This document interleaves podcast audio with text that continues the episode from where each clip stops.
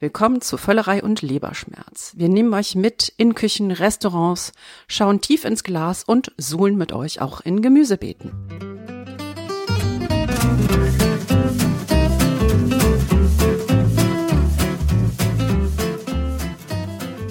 Heute haben wir euch eine ganz besondere Sendung mitgebracht und zwar unsere erste Live-on-Tape-Sendung. Das war furchtbar aufregend und zu verdanken haben wir das Slow Food, die uns auf den Markt des guten Geschmacks eingeladen hatten nach Stuttgart. Vielen Dank dafür, Slow Food. Was ist eigentlich Slow Food? Slow Food ist eine internationale Organisation, die sich für gute, saubere und faire Lebensmittel einsetzt. Nachhaltigkeit ist ganz wichtig, aber auch ökologische, soziologische und kulturelle Komponenten. Und zwar geht es um den Erhalt von alten Rezepturen, um äh, den Erhalt von alten Gemüsesorten zum Beispiel. Also es ist sehr vielfältig. Der Markt des guten Geschmacks ist halt eine Messe oder eine Ausstellung von Slow Food. Und da waren dieses Jahr 450 Lebensmittelhandwerker. Und ähm, man konnte tatsächlich sich komplett einmal durchfressen und trinken durch die Messe. Sehr spannend und idealer Spielplatz für uns. Also hört rein.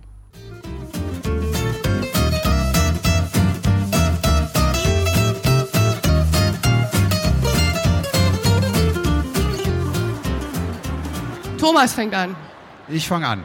Herzlich willkommen bei Völlerei und Leberschmerz, dem Podcast über Essen, Trinken und dem ganzen anderen Rest. Jetzt können auch eine der anderen Damen hier auf dem Podium was sagen. Wir sind nämlich zu dritt und ähm, wir möchten jetzt in den nächsten 60 Minuten hier äh, ein buntes Programm bringen mit spannenden Menschen, mit Produzenten, mit Menschen, die hier gar nicht ausstellen. Und wir wollen über Essen und Trinken reden und darüber, was Slow Food ausmacht wer wir sind. Ich bin Carmen Hillebrand. Naja, erzähl noch mal, was du machst, Carmen Hillebrand. Ich kenne hier ja keiner. Unsere Hörer kennen euch. Ich bin diejenige, die für den Leberschmerz zuständig ist. Ähm, ich mache ganz oft was über Whisky. Ich kenne mich ganz gut mit Craft Beer und Whisky aus. Und äh, ich mache gerne Kochkurse in Paris.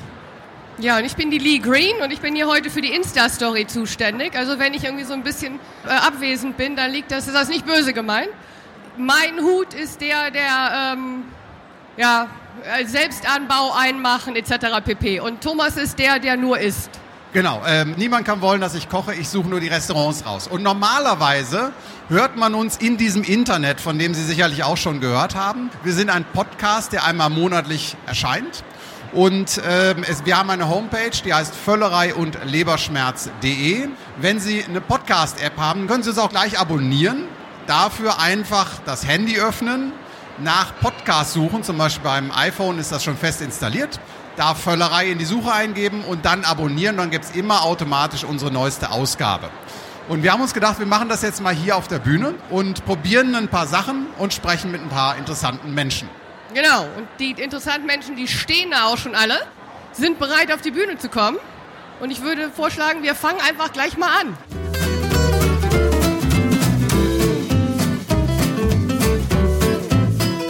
Und jetzt begrüßen wir auch unseren ersten Gast. Der kommt hier aus der Gegend. Fast, muss man sagen. Nicht direkt aus Stuttgart. Das ist Lutz Mammel, der Besitzer der Lauteracher Feldfrüchte. Einen Applaus gerne. Herr Mammel, schön, dass Sie hier sind. Ja, ich komme circa 70 Kilometer südlich von hier her. Am Südrand der Schwäbischen Alb bin ich zu Hause, wo die große Lauter in die Donau mündet. Das Dorf heißt Lauterach und unsere Firma oder Betrieb, sage ich mal, nennt sich Lauteracher Albfeldfrüchte. Ein bisschen Zungenbrecher. Was verbirgt sich dahinter? Welche Feldfrüchte gibt es bei Ihnen? Am bekanntesten äh, sind unsere Linsen, die nennen sich Albleiser. Albleiser ist der schwäbische Begriff für Linsen von der Schwäbischen Alb. Also Alb ganz klar, äh, Bezeichnung der Region, Herkunftsbezeichnung und leiser ist die Mehrzahl von Linsen auf Schwäbisch. Wie kommt man darauf, sich mit Linsen zu beschäftigen?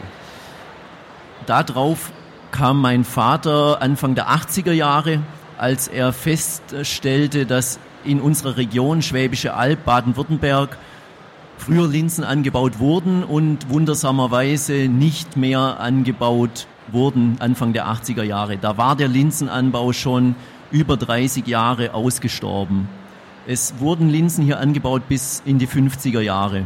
Und dann ist der Linsenanbau eingestellt worden, weil die Linsen hier von der Schwäbischen Alb nicht mehr konkurrenzfähig waren gegenüber Importlinsen aus der Türkei, aus Nordafrika, aus Russland und heute auch zum allergrößten Teil gegenüber Linsen aus Kanada, USA und Australien. Kanada ist inzwischen der größte Linsenexporteur für den weltweiten Linsenbedarf. Das heißt aber, es ist jetzt nicht irgendwie, das ist nicht der, die Nachfrage nach Linsen ist nicht runtergegangen. Es ist nicht, dass die Linsen jetzt auf einmal nicht mehr sexy waren, weil die Leute so dachten, äh, Linsen, so arme Leute essen, ich will lieber ein Steak, kriege ich beim Discounter, voll billig, brauche keine Linsen.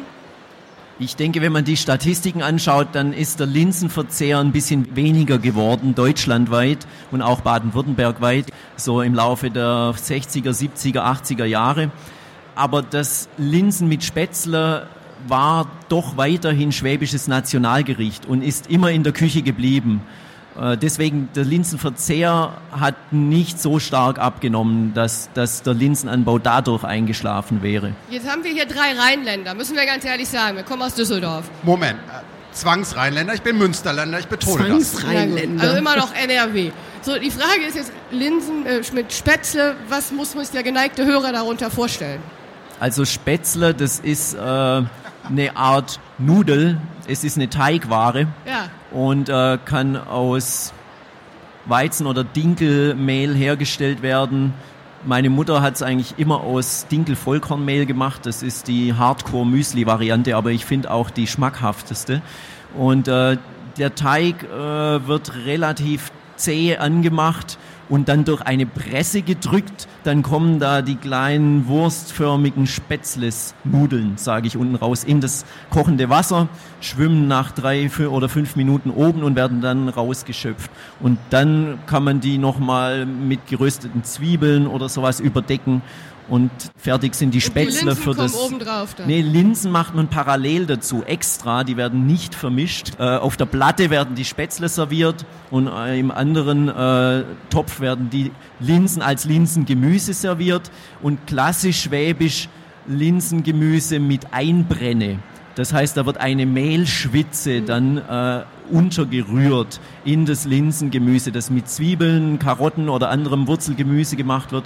Diese Mehlschwitze macht traditionell der Schwabe, muss man aber nicht machen.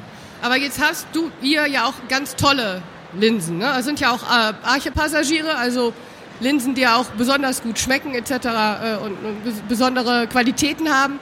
Würdest du die denn dann so mit viel anmachen und so mit Mehlschwitze oder würdest du sagen, nee, lieber einfach nur so ein bisschen Linse und ein bisschen Salz und also das Schöne an den Linsensorten, die wir wieder anbauen, ist, dass die einen interessanten, intensiven Eigengeschmack haben. Also wenn man den Geschmack der Linse erfahren möchte, dann müsste man Linsen pur kochen und höchstens ganz leicht salzen und dann mal so mit einem Löffelchen probieren, ohne alles andere. Äh, wo du gerade Salz sagst, wann kommt das Salz dazu? Zum Schluss?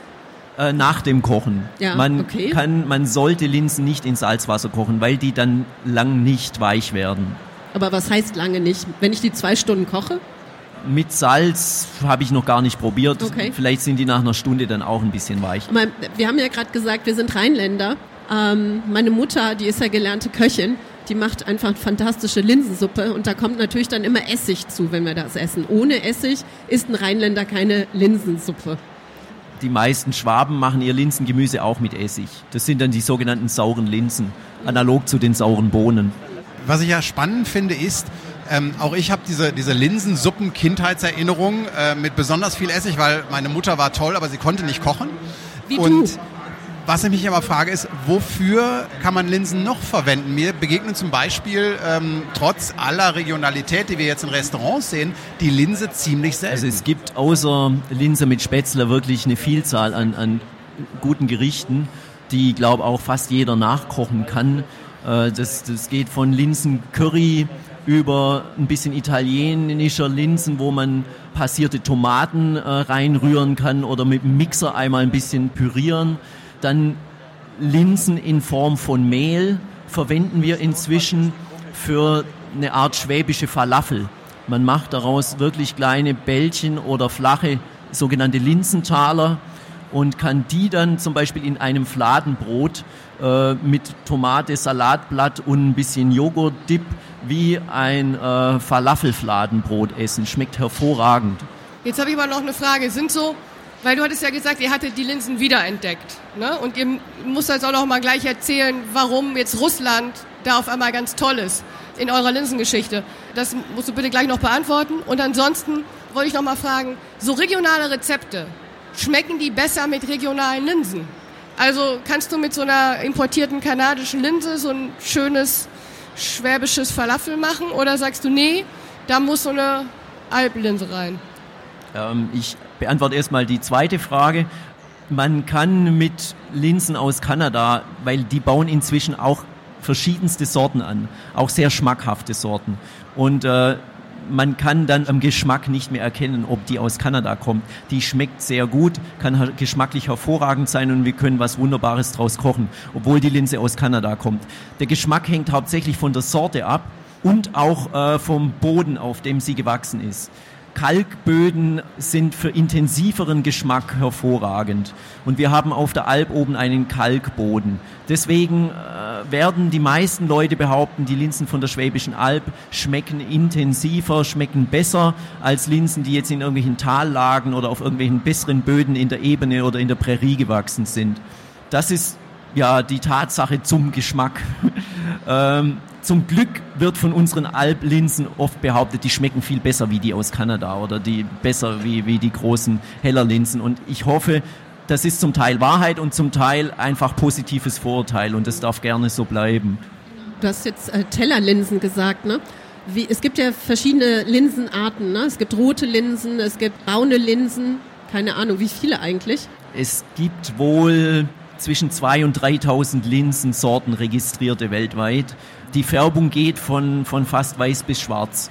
Es gibt nahezu in allen Farben Linsensorten. Die roten Linsen sind meistens geschält. Es gibt auch gelbe geschälte Linsen, weil äh, wenn die Schale äh, von den Linsen weggeschält wird, kommt drunter entweder ein rotes oder ein gelbes Fruchtfleisch, nenne ich das mal, zum Vorschein. In Arabien und im ganzen äh, vorderasiatischen Raum werden Linsen tatsächlich ganz oft geschält, weil dann sind sie ein bisschen besser verträglich, dann fehlt aber viel vom Geschmack und vom Ballaststoff. Die werden also nicht gesünder und schmecken einfach langweilig. Deswegen schälen wir Linsen nicht. Wir kochen eigentlich nur die ungeschälten Linsen. Ihre Linsen sind was Besonderes. Und jetzt müssen wir die Russland-Connection aufnehmen. Genau, jetzt die Frage, warum äh, Russland eine Rolle spielt bei unseren Albleiser. Anfang der 80er Jahre hat mein Vater mit dem Linsenanbau wieder begonnen hat aber keine historischen Sorten mehr gefunden, die früher auf der Alp angebaut wurden. In Büchern steht, welche Sorten bis in die 50er Jahre angebaut wurden. Da waren zwei äh, sehr weit äh, verbreitete, die hießen Späts Alblinse 1 und Späts Alblinse 2 mit Sortennamen. Da gab es eine Saatzucht Spät und der Chef Fritz Spät hat Linsensorten gezüchtet, unter anderem. Daher diese Sortennamen. Diese Sorten waren erstmal nicht aufzutreiben. Und mein Vater hat über 20 Jahre eigentlich äh, italienische und französische Sorten bei uns auf der Alp angebaut als Notersatz, weil man die alten Sorten nicht wiedergefunden hat. Ein Bekannter von meinem Vater hat 2006 gesagt, ah, der glaubt es nicht, dass die alten Sorten ganz verschwunden sind. Er hätte noch eine Idee, wo man die finden könnte. Und ein halbes Jahr später hat er sich dann gemeldet bei meinem Vater und hat gesagt, er hätte die gefunden. Mein Vater hat gesagt, das glaubt er nicht, weil er hat ja auch schon überall gesucht. In Hohenheim an der Uni, in Gattersleben, in der Deutschen Genbank, ja, und in verschiedenen anderen Einrichtungen in Deutschland. Nirgends waren die alten Sorten.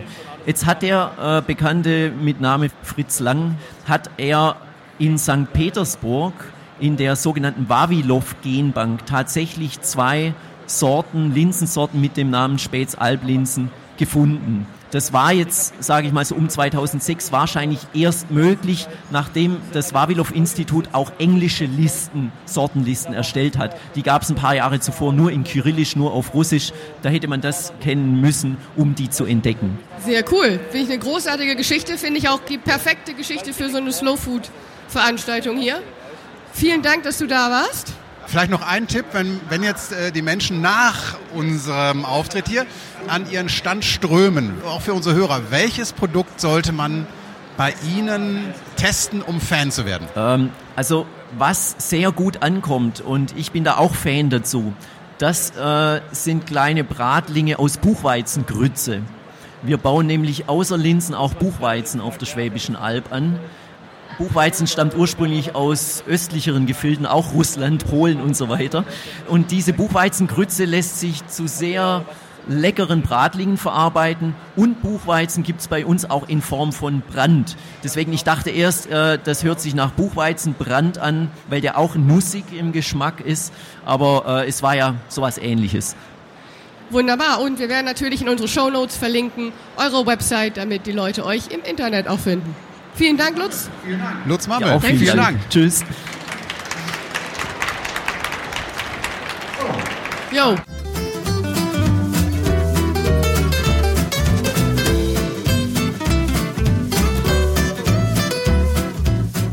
Also ich weiß nicht, ob das der Schnaps ist, den du mir zu trinken gegeben hast, die Erkältung oder die Hitze, aber mir ist warm. Ja?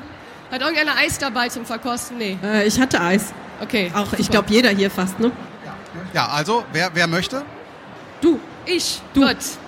Warte mal. Also, was habe ich hier? Zup, halt doch mal ganz. Wir müssen das immer beschreiben, ne?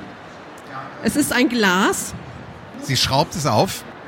Äh, Wir können sagen, es ist was Rotes, Körniges drin. Und das gibt es jetzt mit so einem Eislöffel. Es sieht scharf, es sieht scharf aus. Thomas, ist, hast du Angst vor Schaf? Ich habe überhaupt nicht Angst vor Schaf. Unvorbereitetes Schaf, wenn man ein Mikrofon vor dem Mund hat, ist aber doof. Jo, was ist denn das jetzt? Oh, Tomate, Ja. Paprika. Öl? Ähm, da ist dieses Körnige, das sieht körnig aus, aber es ist sehr weich. Das könnte fast eine Linse sein, haha. Aber schöne Tiefe. Das entwickelt sich im Mund noch durch den. Ja, Ich mach das mal wieder zu hier, bevor ich Öl über die ganze Bühne verstreue. das könnte sowas sein wie ähm, also ein Falafelgeschmack Ja, also fast nee, ich mache jetzt hier mal Schluss, das kann man sich ja nicht anhören. Das ist Hagebuttenpesto. Ja. Hagebutte, das, also da ist auch Tomate mit drin, aber es ist Hagebutte und, ups, in welche Richtung hier? Also, Olivenöl, Tomatenmark, Hagebuttenmark, Macadamia, Ursalz, Knoblauch, Pfeffer und ein bisschen Chili. Das ist von, wie heißen hier, hier steht Lieber Latzko drauf. Nämlich auch äh, schon eine Marmelade probiert, Genau. die war auch sehr lecker. Also insofern, ähm, das würde ich sagen, äh, da können Sie nachher nochmal vorbeigehen. Liebler Latzko für unsere ähm, Hörerinnen und Hörer, das kommt in die Show Notes und für diejenigen, die hier sitzen, die Show Notes finden Sie auf unserer Homepage völlerei und leberschmerz.de.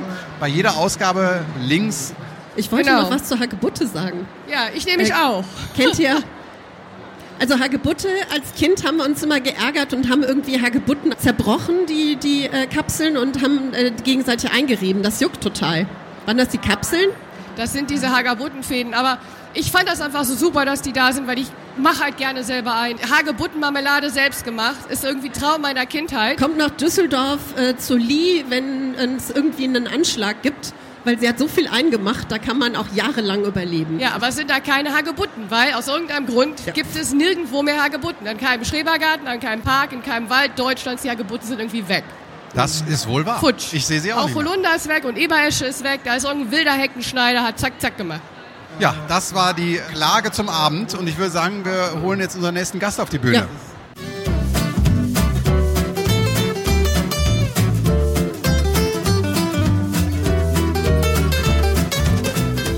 Dann dürfen wir auf die Bühne bitten Dominik Tress von den Tress-Brüdern. Hallo, hallo. Komm zu uns, komm zu uns. Ja, schön, dass du da bist. Du hast hinten auch deinen eigenen Stand und bist busy, busy, busy. Vielen Dank, dass du kurz äh, zu uns gekommen bist. Ich finde ja eure Geschichte super, weil ihr einfach drei Generationen seid, die sich irgendwie der, der biodynamischen, der Slow-Food-Kultur irgendwie verschrieben haben, aber ihr betreibt diese Kultur immer weiter. Es ist wirklich so Innovation. Erklär doch mal, was ihr so macht. Okay, ja, wir sind relativ vielschichtig aufgestellt. Also wir haben eigentlich, mein Opa hat 1950 mit dem Demeterhof gestartet. Also das war so die Wurzel von allem. Wenn man sich das heute überlegt, äh, Bio ist Big Business und er hat es zu der Zeit gesagt, weil alle gesagt haben, sag mal, nach dem Krieg bist du eigentlich noch ganz dicht. Äh, wir müssen satt werden, wie kommst du jetzt mit Bio und sogar noch mit Demeter ums Eck? Ähm, das war so die, die Wurzel von allem. Über die Jahre hinweg hat das ähm, unsere Mutter und unser Vater immer weiterentwickelt, sehr konsequent im Bio-Bereich. Also wir haben damals schon einen kleinen Gasthof gehabt, haben in der Zwischenzeit äh, drei Bio-Restaurants, ein Bio-Hotel, machen Bio-Catering und stellen auch ähm, frische Bio-Convenience für den, für den Lebensmittelhandel her. Genau. Das sind so die verschiedenen Standbeine, die wir betreiben. Ihr seid ja vier Brüder, ne? Genau. Und ihr habt euch das irgendwie doch aufgeteilt. Der eine macht die Kulinarik. Entwickelt er dann auch die Rezepte oder sagt ihr irgendwie gemeinsam, da geht's hin, geschmacklich? Äh, weil ich meine, das eine ist ja zu sagen, wir arbeiten mit tollen Lebensmitteln und die andere Sache ist zu sagen, wie schmeckt das jetzt? Also ähm? Wir sind vier Brüder und unsere Mutter, die auch hier sitzt. ähm, das muss man dazu sagen, genau, wo wir uns auch sehr darüber freuen. Ähm, vom Prinzip her ist es so, dass ähm, wir halt verschiedene Kompetenzen haben in der Familie. Also mein Bruder Christian ist Steuerberater, er kocht natürlich nicht, er macht die Zahlen, macht ja dann Sinn. Da kocht äh, er auch irgendwie. ja, der kocht manchmal, das ist schon möglich. Der genau. kocht die Zahlen. Äh, mein Bruder Simon ist so ein bisschen der kulinarische Kopf der schon verschiedene Kochbücher geschrieben hat und auch regelmäßig im, im Fernsehen kocht. Ich mache den Convenience-Betrieb und mein Bruder Daniel macht bei uns das ganze Eventgeschäft und, ähm, äh, und unser anderes Biorestaurant. Genau, die Mutter macht das dritte Biorestaurant und ähm, die anderen Aktivitäten darüber hinaus. Was passiert bei Familienstreitigkeiten? Äh, wir haben das Ventil, das nennt sich Fußball und hat jeder einen Verein und dann kann man das ganze Thema da kanalisieren. Das ist ein ganz gutes Medium, besonders gerade wenn der VfB verliert das ist ein großes Thema, aber das, das Entscheidende ist eigentlich das und das muss man eigentlich viel häufiger auch, auch mal kommunizieren. Ähm, wir hatten vor kurzem auch ein spannendes Interview mit einem Magazin und da wurde die erste Frage, die gestellt wurde, war, wie kann es eigentlich sein, dass vier Brüder gut zusammenarbeiten? Und die Frage ist eigentlich schon so krank und völlig fehlgeleitet und repräsentiert eigentlich ein zentrales Problem unserer Gesellschaft. Es muss ein Selbstverständnis sein, dass wir in der Familie miteinander agieren. Es muss selbstverständlich sein, dass wir als Brüder miteinander auskommen. Und wir haben eine übergeordnete Vision und der haben wir uns untergeordnet das Miteinander für Mensch und Natur. Und dafür stehen wir und dafür steht unsere Familie seit Generationen. Und so möchten wir eben auch den Biogedanken nicht nur im Kontext von gesunden und guten Lebensmitteln, die frei von Zusatzstoffen sind, ähm, die selbstverständlich regional erzeugt werden und regional verarbeitet werden, ähm, möchten wir uns nicht nur profilieren, sondern das entscheidende Thema ist auch, dass wir mit dem, was wir tun, auch einen gewissen Werteswitch in der Gesellschaft hinbekommen und auch mal über die Themen sprechen, ähm, die alle nicht selbstverständlich sind. Und das ist eben zum Beispiel Familienzusammenhalt. Also auf der einen Seite ein Biothema, das wir konsequent in aller aller Konsequenz durchziehen, aber auf der anderen Seite auch ein ganz bedeutendes Thema und das ist das Thema Familie. Und beide Themen möchten wir gleichermaßen entwickeln und für beide Themen möchten wir stehen. Und mit beiden Themen möchten wir auch die Gesellschaft mit dem, was wir können, positiv beeinflussen. Nee, es geht ja nur darum, wenn mal Streitigkeiten sind. Aber du hast ja schon gesagt, Bolzplatz ist alles gut, dann haut man ein bisschen schneller auf den oder stärker auf den Ball ein und dann. Ja, aber es gibt auch. ja auch viel. Also ich glaube, gerade die kulinarische Welt ist doch eigentlich eine, wo viele Geschwister unterwegs sind. Oder, oder überhaupt Familien. Ne? Also Familienrestaurants, Back of the House, Front of the House geteilt, etc. etc. Ich glaube, das ist doch die Branche, wo tatsächlich noch die familiärste ist als äh, zum Beispiel die Beratung. Ja nun seid ihr ja sehr breit aufgestellt und äh, das Thema Bio ähm, wächst ja zumindest in der medialen Wahrnehmung. wer hier durch die, die Gänge geht, besser sich durch die Gänge quetscht, weil es ist super voll hier und sehr, sehr warm. Merkt ihr bei eurem Geschäft, dass das Thema Bio heute wichtiger ist als vielleicht noch vor es zehn Jahren? Es ist ohne Frage in, in, der Mitte der Gesellschaft angekommen. Der Biomarkt hat sich in den letzten sieben Jahren ähm, von 5 Milliarden auf 10 Milliarden verdoppelt. Ähm, das ist eine tolle Entwicklung und das ist alles super. Ähm, ist auch unsere Aufgabe, ähm, dass wir Bio auch über unsere Möglichkeiten mit den Restaurants und den Convenience-Produkten im Handel eben auch vielen Menschen zugänglich machen, die vielleicht gar nicht damit rechnen. In einem Gastronomiebetrieb zum Beispiel, an der Wimsener Höhle, die wir betreiben, würde eigentlich niemand Bio machen weil es eigentlich ertragreicher wäre, zu sagen, ich mache Currywurst, Schnitzel und Pommes, da verdiene ich viel Geld und die Welt ist in Ordnung. Aber wir möchten, ähm, dass die Menschen eigentlich ohne dass sie es wollen, über den Genuss Bio erleben. Das ist total wichtig. Also man muss da auch aufpassen, dass man nicht mit dem Zeigefinger durch die Welt geht, sondern dass man das subtil und, und spaßig eben mitbringt. Es ist uns eben ähm, immer ein Anliegen, dass man, dass man da alle Dimensionen miteinander verbindet. Ja. Wie wichtig ist sowas wie Slow Food für euer Geschäft? Slow Food ist ähm, nach unserer Interpretation in der Zwischenzeit eine tolle Ausprägung, die sich eben auch außerhalb von dem Biobereich wirklich ja, als, als Genussverständnis entwickelt hat. Ähm, deshalb wichtig und wenn ich hier so in die Reihen schaue, stellen wir auch fest, dass das Thema Slow Food sehr viel mit einem allgemein bewussteren Lebensstil, nicht nur auf Lebensmittel bezogen, mit einhergeht. Die Lohas zum Beispiel sind uns eine total wichtige Zielgruppe, einfach die sich nicht nur mit dem Thema Lebensmittel, sondern auch Textilien und dergleichen befassen. Ähm, deshalb ist die Slow Food Verbindung für uns wichtig, weil wir damit auch Menschen erreichen, die nicht nur auf das Lebensmittel sondern darüber hinaus eine gewisse Wertehaltung vertreten, ähm, die wir total unterstreichen. Ähm, wir sind aber auch der Meinung, um auf das Bio-Thema nochmal zurückzukommen, dass da der Verbraucher auch ähm, gerade bei dem hohen Marktwachstum, was wir haben, ähm, ein bisschen darauf achtet, äh, dass man mehr auf die Verbände eingeht. Zum Beispiel Demeter, Bioland gerade ein bisschen schwieriges Thema, seit sie bei Lidl ein bisschen aktiver sind, aber dennoch ein absolut vertrauensvoller und super Verband. Das ist so das Thema, wo wir auch ähm, unseren Verbrauchern oder unseren Möglichkeiten, dem Gast oder dem Verbraucher das Thema Bio auch ein bisschen differenzierter näher bringen müssen. Weil sonst ähm, ist es manchmal so ein Thema, wo dann gewisse Marketingmaschinerien in Gang kommen. Da wird dann einfach ein Konzept manchmal drüber gestülpt, das vielleicht gar nicht der, der, der Grundidee, die Bio eigentlich mit der Bio eigentlich angetreten ist, dann gerecht wird. Deshalb muss man da immer ein bisschen auch hinter die Kulissen schauen. Ihr habt ja jetzt auch diese Convenience-Reihe. Ähm, erste Frage ist, verwendet ihr Alplinsen in eurer Linsensuppe? Wir, wir, haben die, wir haben die Art der Linsen nicht im Einsatz, deshalb. äh, Also. Aber das ist zum Beispiel auch ein ganz wichtiges Thema. Ich meine, wenn man jetzt auf den ersten Blick hört, ähm, Convenience-Produkte und Slow Food, könnte man ja sagen, sag mal, das hat ja gar nichts mit Slow Food zu tun, sage ich jetzt mal in einer ganz groben Analyse. Wir müssen aber auch schauen, und das ist wieder das Thema, wo sich auch die Biowelt ein bisschen ausdehnen muss, dass wir das Thema nicht so dogmatisch sehen, weil sonst verlieren wir einen sehr, sehr wesentlichen Anteil der Gesellschaft, der eigentlich auch mehr Bio machen müsste. Deshalb ist es unser Thema, auch das Thema Bio in die Neuzeit so zu transportieren. Und deshalb nennen wir unsere Convenience-Produkte, die es im Kühlregal eben frisch gekocht zu kaufen gibt, schnelles Slow Food. Ja. Also ich mache mir das kurz warm, wenn es sein muss in der Mikro, gerne im Topf und habe dann in sehr kurzer Zeit ein gutes und gesundes und vor allem ein Bio-Essen. Und auch an der Stelle wieder, vielleicht bin ich gar nicht bioaffin und ich suche nicht Bio, aber mich spricht das junge und das coole Konzept an. Und dann haben wir wieder unseren Beitrag geleistet, dass Bio eigentlich der wahre Standard sein muss. Ja. Eigentlich muss es ja, wo mein Opa 1950 angefangen hat, da wäre es eigentlich andersrum, da war alles Bio und jetzt muss man Bio ausloben. Es müsste eigentlich andersrum sein. Aber das ist interessant, dass du sagst, es gibt ja Leute, die, die wollen, also, ne, die wollen schnelles Essen. Das sehen wir ja auch, ob das jetzt irgendwie online bestellen ist oder bestellen im, äh, mit der Supermärkte, die liefern etc. pp. Also die Leute werden ja immer, bequem ist das falsche Wort, weil bequem ist negativ, aber die Leute setzen andere Prioritäten. Die haben halt viel zu tun in ihrem Leben und wollen halt hier und da einen Shortcut, eine Abkürzung nehmen. Von daher dich zu fragen, wo ist zum Beispiel so ein Tipping Point, wo du sagst, nee, also bis dahin ist Slow Food fast und das aber nicht mehr, weil danach ist es kein Slow Food mehr. Ich glaube, man muss das ähm, ein bisschen mehr drauf auf den Inhalt auch konzentrieren. Ähm, ich finde es völlig in Ordnung, wenn ähm, Menschen sich Convenience-Produkte natürlich kaufen, weil wir verkaufen am Ende des Tages auch einen gewissen Freizeitgewinn. Wenn ich sagen kann, okay, heute Abend ähm, will ich jetzt nicht kochen, weil ich einen stressigen Tag habe, ich will lieber Zeit mit meinen Kindern verbringen äh, und ich habe jetzt halt in zwei Minuten ein Süppchen warm gemacht. Den Zutaten her super, es ist von der Verpackung her vernünftig. Das sind so Themen, wo wir einfach sagen, das ist in Ordnung. Ähm, ich denke, man muss ein bisschen aufpassen, ohne Frage, dass wir das ganze Thema gerade im Biobereich nicht zu sehr mit den im Online-Bereich zum Beispiel überspannen. Da finde ich es schwieriger, ohne Frage. Aber nach wie vor bin ich der festen Überzeugung, dass wir schauen müssen, dass das Thema Bio eigentlich der Standard in unserer Gesellschaft wird und dafür müssen wir eben auch die gesellschaftlichen Veränderungen mitnehmen. Wenn wir das abkopseln, dann verlieren wir am Ende des Tages den Verbraucher und wiederum den Multiplikator. Sehe ich ähnlich. Also die Schwelle niedrig halten. Ich habe gerade in der Halle 3 eine Zahl gesehen, dass 20 Prozent der Deutschen noch nie Bioprodukte gekauft oder gegessen haben.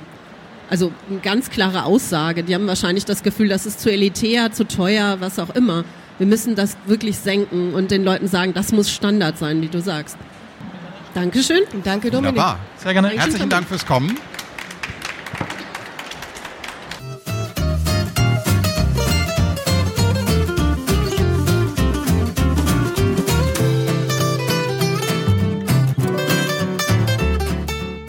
Machen wir jetzt die Verkostung. Machen wir jetzt. Dann machen wir sie jetzt. Komm, komm, warte, welches ist weg?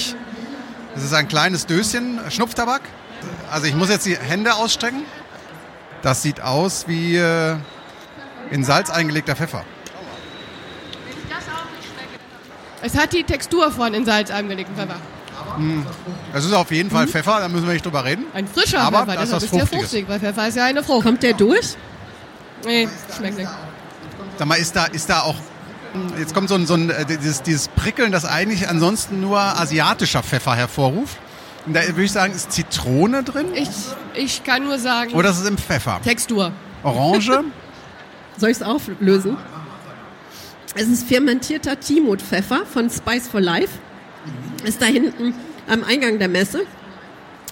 Und das ist tatsächlich nepalesischer Szechuan-Pfeffer. Sehr. Ja, komm, halber also hier Punkt für steht mich. Grapefruit. Das kommt ein bisschen durch, wenn man es weiß. Zum Schluss. Nee, ein ganzer Punkt sogar. Super. Also ich muss ganz ehrlich sagen, dieses eine Kügelchen, das ich jetzt gerade gegessen habe, das Und legt immer noch die nichts. Hälfte meiner Zunge lahm. Nimm noch die anderen beiden Kügelchen. Ja. Jetzt schön drauf lassen. Weiter, Das ist wohl weiter. ganz neu. Sehr schönes Zeugs. Kennt jemand von euch fermentierter Pfeffer? Ich würde euch das geben mal zum Probieren. Aber ich bin auch ein bisschen erkältet und möchte euch nicht anstecken. Probiert es vorne. Tolles Zeug, wirklich. So, für diejenigen, die irgendwie neu dazugekommen sind, äh, das hier ist die äh, Live-Show von Völlerei und Leberschmerz, dem Podcast über Essen, Trinken und den ganzen anderen Rest. Ähm, und wir Was wir heute hier verzapfen, findet ihr demnächst im Internet. auf www.völlerei und Leberschmerz.de oder in jeder Podcast-App äh, auf iTunes, Soundcloud und Spotify. Genau. Wunderbar. Ja, ähm, dann würde ich sagen, machen wir mit dem nächsten Gast weiter, oder?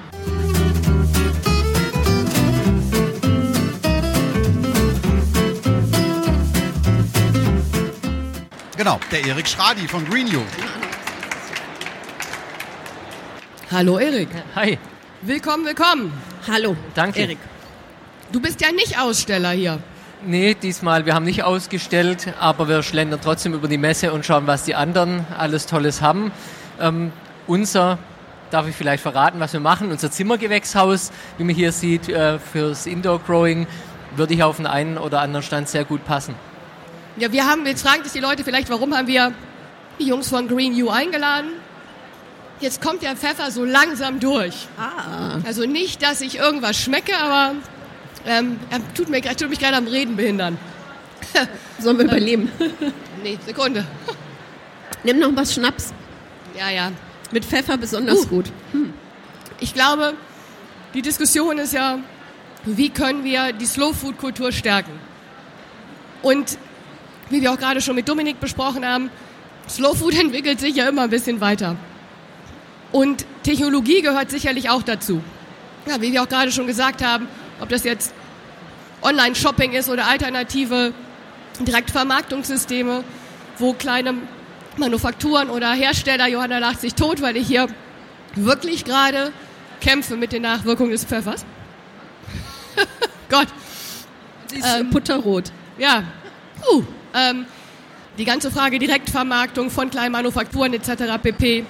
Ich habe jetzt hier in der Halle auch ähm, einen so einen Kühlschrank gesehen, ne, von regionalwert.de oder so hießen die, die halt auch eine alte Technologiealternative bieten, um die Slow Food Hersteller zu, unterstützen oder die Slow Food Mission zu unterstützen. Und deshalb fanden wir das ganz spannend, einfach auch mal noch jemanden aus dem Technologiesektor dabei zu haben. Und das seid ihr ja im Prinzip.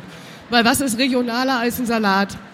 Ja, das ist sogar noch nicht nur regional, sondern total lokal, weil es direkt aus dem Wohnzimmer oder Keller, äh, Kinderzimmer, wo auch immer herkommt. Also kann man aufstellen, wo auch immer. Ähm, hat die Größe von so einem kleinen Aquarium. Unten hat es einen Wassertank drin, sodass man auch mal drei Wochen in den Urlaub fahren kann, ohne dass alles vertrocknet. Äh, und oben hat es unsere Sunlight LED-Technologie drin, die wir entwickelt haben. Ähm, mit der Zeitschaltuhr ist man da autark und äh, kann das Ding dann so laufen lassen, ab und zu Wasser nachfüllen äh, und es wächst von alleine. Das heißt, das ist also so im Grunde so ein offenes Teil für unsere Hörer, weil wir sind ja leider nur Audio. Im Grunde wie so ein Doppelstockbett und im ersten Stock liegt dann halt ähm, jetzt Kräuter und oben drüber im zweiten Stock haben wir dann Ja, Licht. genau. Das Ganze soll auch ein bisschen designtechnisch schön aussehen. Deshalb haben wir da mit einer äh, Designfirma zusammengearbeitet, die das entwickelt hat äh, und soll Design und Funktionalität äh, verbinden, sodass es auch schön im Wohnzimmer als Blickfang stehen kann. Wie kommt man auf die Idee, ähm, mit so etwas äh, dann sein Geld zu verdienen und damit eine Firma zu gründen? Ja, ich weiß nicht, äh, ob es eine gute Idee war. Ich denke schon, es ist eine verrückte Idee, aber eigentlich, ich komme äh, so ein bisschen aus dem Gartenlandschaftsbereich, habe da gearbeitet. In der Stadt haben immer weniger äh, Leute einen Garten oder die Möglichkeit auch was anzubauen. Teilweise hat man auch noch einen Balkon, aber in kleinen Wohnungen nicht immer. Und da war einfach die Idee, wenn man nicht raus in den Garten kann, holen wir eben den Garten in die Wohnung, äh, sodass man da auch zum Beispiel mit den Kindern was pflanzen kann. Also ich erinnere das noch gut von früher. Das war immer schön, wir hatten einen Garten und da haben wir von klein auf dann unsere Sachen gezogen. Ich war so der Radieschen-Typ.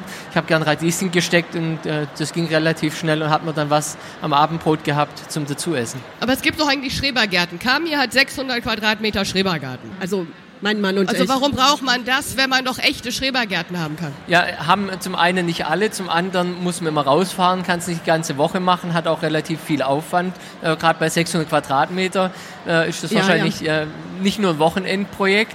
Wenn es trocken ist, muss man gießen und so weiter.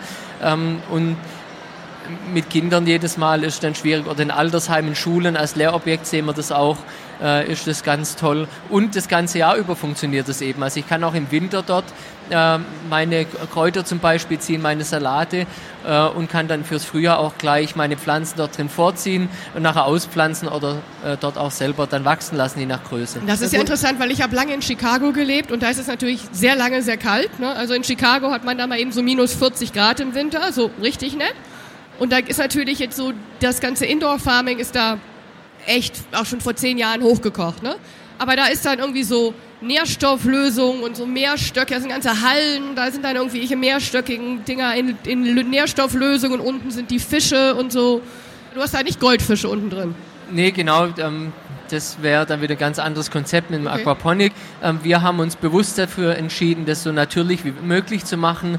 Zum einen mit der Sunlight LED Technology, dass wir da ein System nehmen, was keine Belüftung braucht, was sehr wenig Strom benötigt das man theoretisch mit dem Solarpanel äh, selber erzeugen kann, was auch zum Teil die Kunden machen. Und dann mit natürlicher Erde, weil viel passiert in dem Bereich auch mit Steinwolle. Das wollten wir bewusst nicht, weil wer sich mal damit beschäftigt, weiß, dass Steinwolle ist Sondermüll. Und Moment, will, stopp, also es muss, äh, Leute Sondermüll, züchten Essen in Sondermüll. In Sondermüll, das okay. muss danach das dann normal. Äh, entsorgt werden. Für okay. uns ist es nicht normal ich wollte es nicht, ist nicht natürlich und deshalb ja. haben wir uns auch ganz bewusst für die Bioerde da entschieden. Und äh, wo kann man das kaufen? Kaufen kann man es bei mehreren Händlern inzwischen ähm, europaweit oder bei uns im Shop unter www.green-u.de. Äh, da gibt es das Produkt noch ein paar andere. Ähm, was, was kostet sowas? Das kostet 389 Euro. Also ihr verkauft nur das, äh, das Ganze und habt kein Zusatzgeschäft, was, was ihr dann noch zusätzlich verkauft, oder? Nee, also Samen sind schon dabei, Biosamen auch hier aus der Region von einem regionalen Hersteller. Hat man drei Sorten, die man mit auswählen kann, die dafür sehr gut geeignet sind. Erde haben wir nicht genommen, weil hat jeder meistens sonst seine Bioerde daheim, ist auch schwer zum Verschicken und zu lagern. Und da kann jeder es befüllen mit seiner Lieblingserde, was er will. Aber Samen sind dabei und können auch nachgekauft werden. Das machen die Kunden auch gern. Ist auch vorstellbar, dass das nochmal größer wird? Könnten, könnten wir uns vorstellen, in der Wohnung Tomaten zu züchten, vielleicht sogar Kopfsalat? Ja, äh, vorziehen. Ansonsten Kopfsalat ist ein bisschen groß fast dafür. Also zwei bis drei wird man reinkriegen. Äh, ist nicht äh, ganz dafür ausgelegt, äh, eher Kräuter, aber wir hatten auch Kunden, die kaufen sich drei Stück, stapeln die übereinander, machen so äh, zur Küche hin eine beleuchtete Wand mit Kräutern, eine grüne. Super spannende Idee. Die, die Schrebergarten-Tante hat noch einen Stirnrunzel. Ja, ich habe 600 Quadratmeter, aber eigentlich eher mein Mann, der will Selbstversorger werden. Ich habe den braunen Daumen. Also kommt zu mir, wenn ihr heimlich irgendwas äh, kaputt haben wollt, was euch nervt. Ich kriege sogar Kakteen in die Knie. Die kann man übergießen, ja. Ja, genau, die kann man übergießen. Es gibt immer Möglichkeiten. Oder gar nicht gießen, das geht, glaube ich, irgendwann auch. Carmen mit dem Ding genau. einen grünen Daumen entwickeln. Ja, muss sie nicht mal haben dazu, weil ähm, 5, 6 Liter Wasser auffüllen in dem Wassertank. Äh, am Wasserstandsanzeiger sieht, wann, äh, sieht man, wann es leer ist. Äh, dann hat ähm, äh, unsere spezielle Wasserversorgungsschnur unten drin die man in die Erde mit reinlegt und es wird von selber bewässert. Licht kann man über die Zeitschaltuhr dann schalten. Äh, darf auch nicht 24 Stunden am Tag an sein, sonst verbrennen die Pflanzen, die brauchen auch ihre Nachtruhe. Das ist wichtig. Und ansonsten muss man da nicht mehr viel machen. Ist deine Vision, wir haben alle so eine Grow-Unit in unserer Wohnung oder ist deine Vision eher, wir gehen auf Indoor-Farming tatsächlich in den Regionen, wo es notwendig ist oder ist deine Vision Mix oder ähm, eher ein Mix. Also es gibt ganz interessante äh, Typen hier. Ich habe den Gründer getroffen oder den, äh, der den ersten, wie heißt die, die, die äh, schnellen Sandwich-Teile, die Kette aus den USA. Subway. Subway, genau. Der hat den ersten Subway in Deutschland eröffnet, ist ein Amerikaner. Ähm, der hat sich dann von dem Konzept abgewandt und hat was in den Startlöchern, wo ein Bio-Restaurant machen will, wo er selber seine äh, eigenen Bioprodukte, die man angepflanzt hat, hinbringen kann, kann man mit dem Smartphone kann man erkennen und auslesen, ist das wirklich Bio? Und dann bekommt man ähm, Essenspunkte dafür und kann dort essen und er will das Essen für den Besucher so zusammenstellen, dass er gut, aber auch gesundes Fast Food ist, Slow Fast Food eigentlich, ja. äh, und die Sachen dort verarbeiten. So könnte jeder in seiner Wohnung äh, dort mit so einem System seine Tomaten züchten. Alles, was zu viel ist, nimmt man mit gibt es dort ab und ist dann was anderes im Tausch dafür. Und die Sunlight LED-Technologie, die lässt sich natürlich skalieren. Von dem her können wir da sehr viel auch an ungenutzter Fläche dort mit bestücken und nutzen und auch in der Stadt Lebensmittel anbauen, weil da spart man sich die Transportwege. Man sieht es in Stuttgart. Viele dürfen gar nicht mehr reinfahren mit ihrem alten Diesel. Das wird sich wahrscheinlich noch verstärken. Und ähm, über die regenerativen Energien lässt sich da sehr, sehr viel auch machen, dass man sowas dann betreiben kann, ohne extra irgendwie Atomstrom zu erzeugen. Ich habe Lee selten so überrascht, zweifelnd und stirnrunzelnd gesehen wie in dieser Sekunde. Ja, also es ist noch eine Vision, das ist ein langer Weg dahin. Als kleines Startup ist sowas auch schwierig. Deshalb haben wir gesagt, wir fangen klein an mit kleinen Produkten und tun daraus dann das weiterentwickeln und machen so, dass es eben skalierbar ist. Und das ist das Schöne dran. Dankeschön. Ja, sehr gerne. Vielen Dank für die Einladung. Vielen Dank. Erik Schradi von Renew.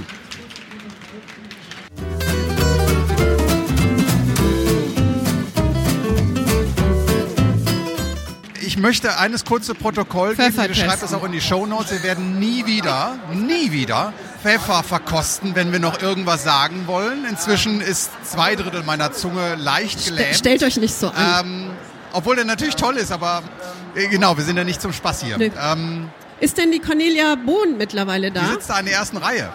Ich habe es mir fast gedacht, das Blöde ist, man telefoniert, ne? Und äh, sie hat wahrscheinlich so toll und viel verkauft heute. Das ist die Inhaberin von preußischer Whisky und ist natürlich mein Gast. Ja, auf Meiner? die Bühne. Kommt gerne. Hallo.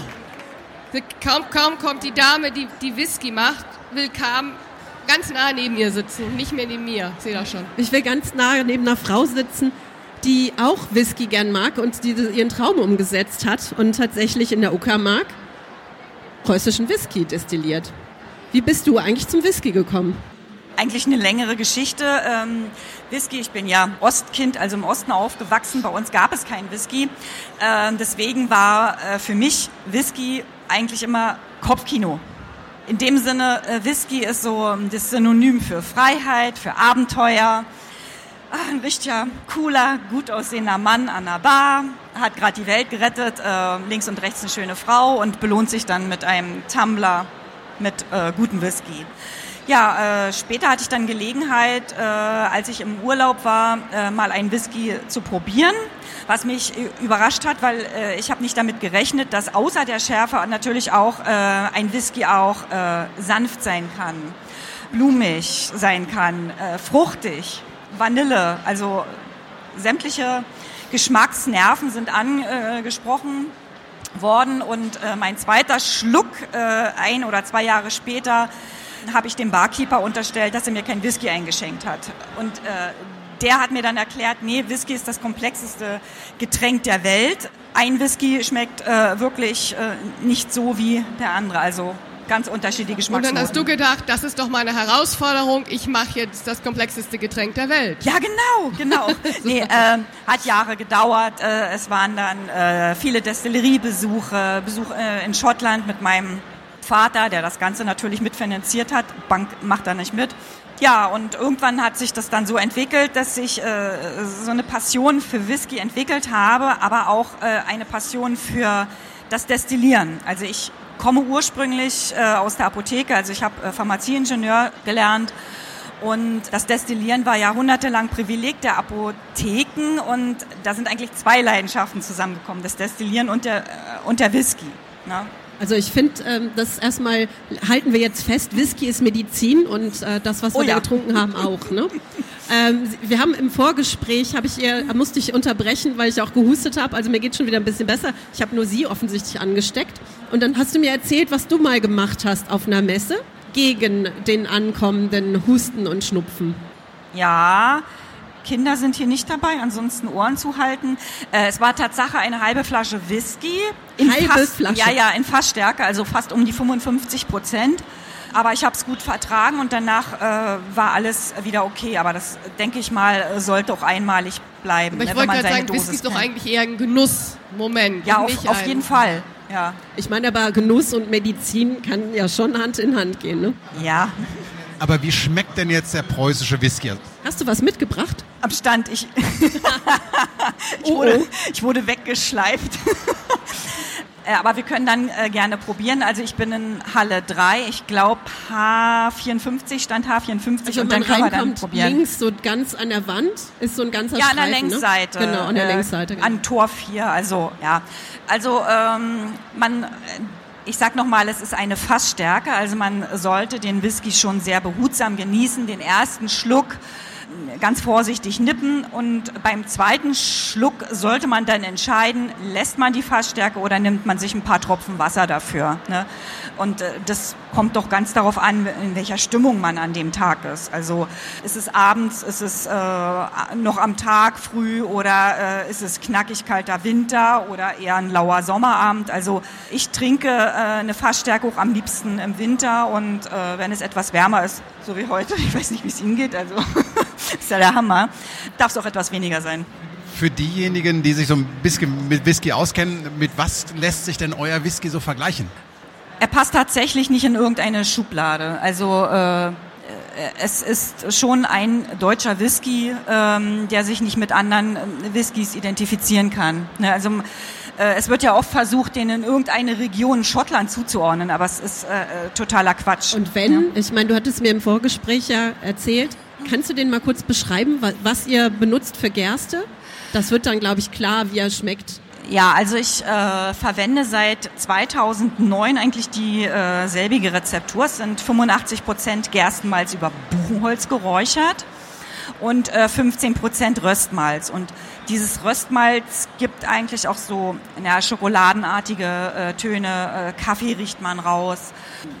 Durch das Fass. Bisschen Rauch bestimmt auch, ne? Äh, Ja, aber mehr so gegen Ende des äh, Geschmacks oder wenn man äh, ein, ein äh, leeres Glas hat, also ein Glas ausgetrunken hat, dann ist äh, wirklich die Rauchbombe drin. Ne? Also, aber anders als äh, in Schottland jetzt äh, Torf, sondern ähm, äh, manchmal wie äh, ein bisschen Lagerfeuer oder äh, Schinken, Buchenholz eben, ne?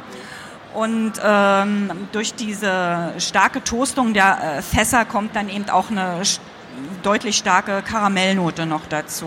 Eine angenehme Holz- und Vanillenote. Äh, was sind das für Holzfässer? Also ich arbeite mit amerikanischer Weißeiche und äh, jetzt zunehmend mit äh, deutscher Spessarteiche, aber alle stark getoastet.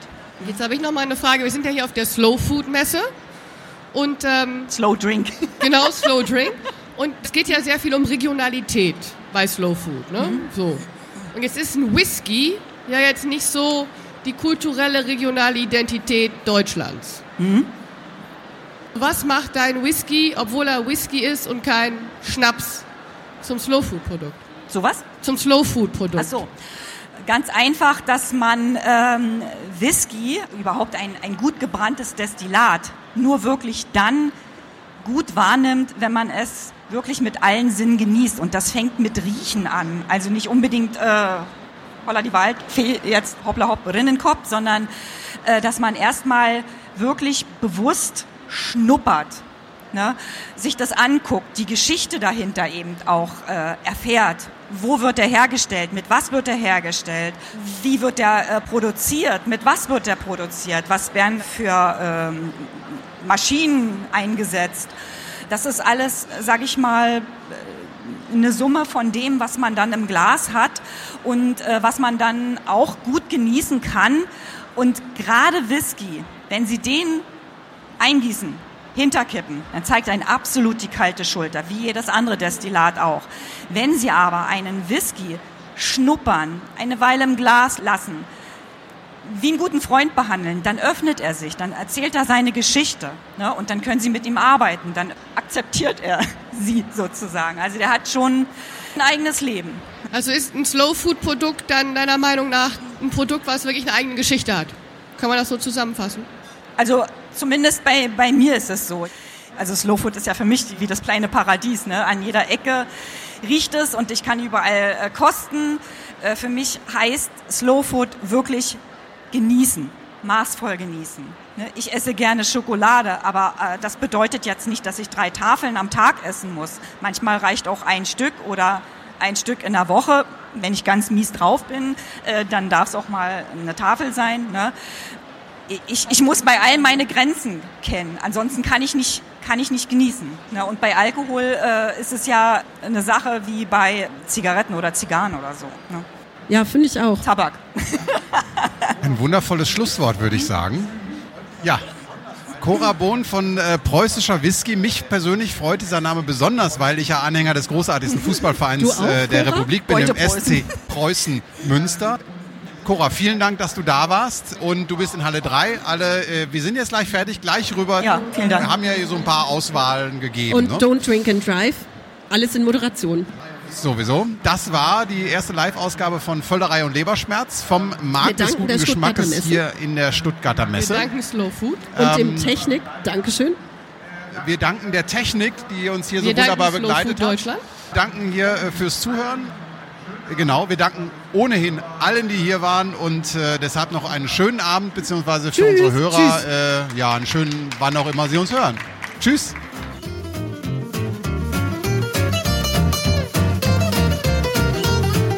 Wir sind an eurer Meinung interessiert. Schreibt uns auf Facebook, Instagram, Twitter oder auch eine E-Mail unter völlerei leberschmerz at gmail.com.